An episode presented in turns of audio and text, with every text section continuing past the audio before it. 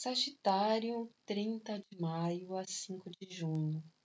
Essa semana o que está pegando para você é a questão da sua rotina, o seu cotidiano.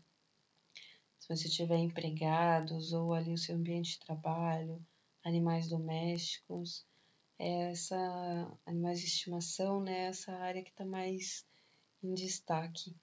É, a sua saúde, que normalmente é forte, ela tem andado mais debilitada, mais sensível, mais frágil, né? A sua imunidade tem andado mais baixa, não é acaso, ela tem mesmo.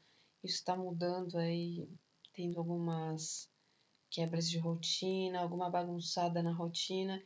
E essa semana de novo tá mexendo nisso, tá um dinamismo aí da sua, da sua rotina, uma maior comunicação.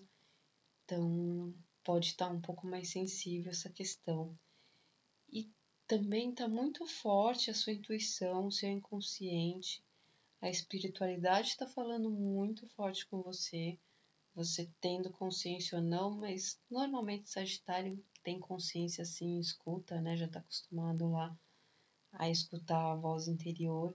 Então ela está muito latente de um tempo para cá e não é à toa.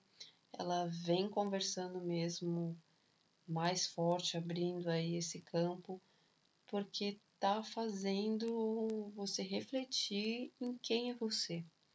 O que, que você veio fazer no mundo, qual que é a sua missão, o que, que você tem que fazer. Está mexendo na sua questão de comunicação, com uma grande intuição, mas de você repensar os seus valores, como você pode ser útil para o mundo, né?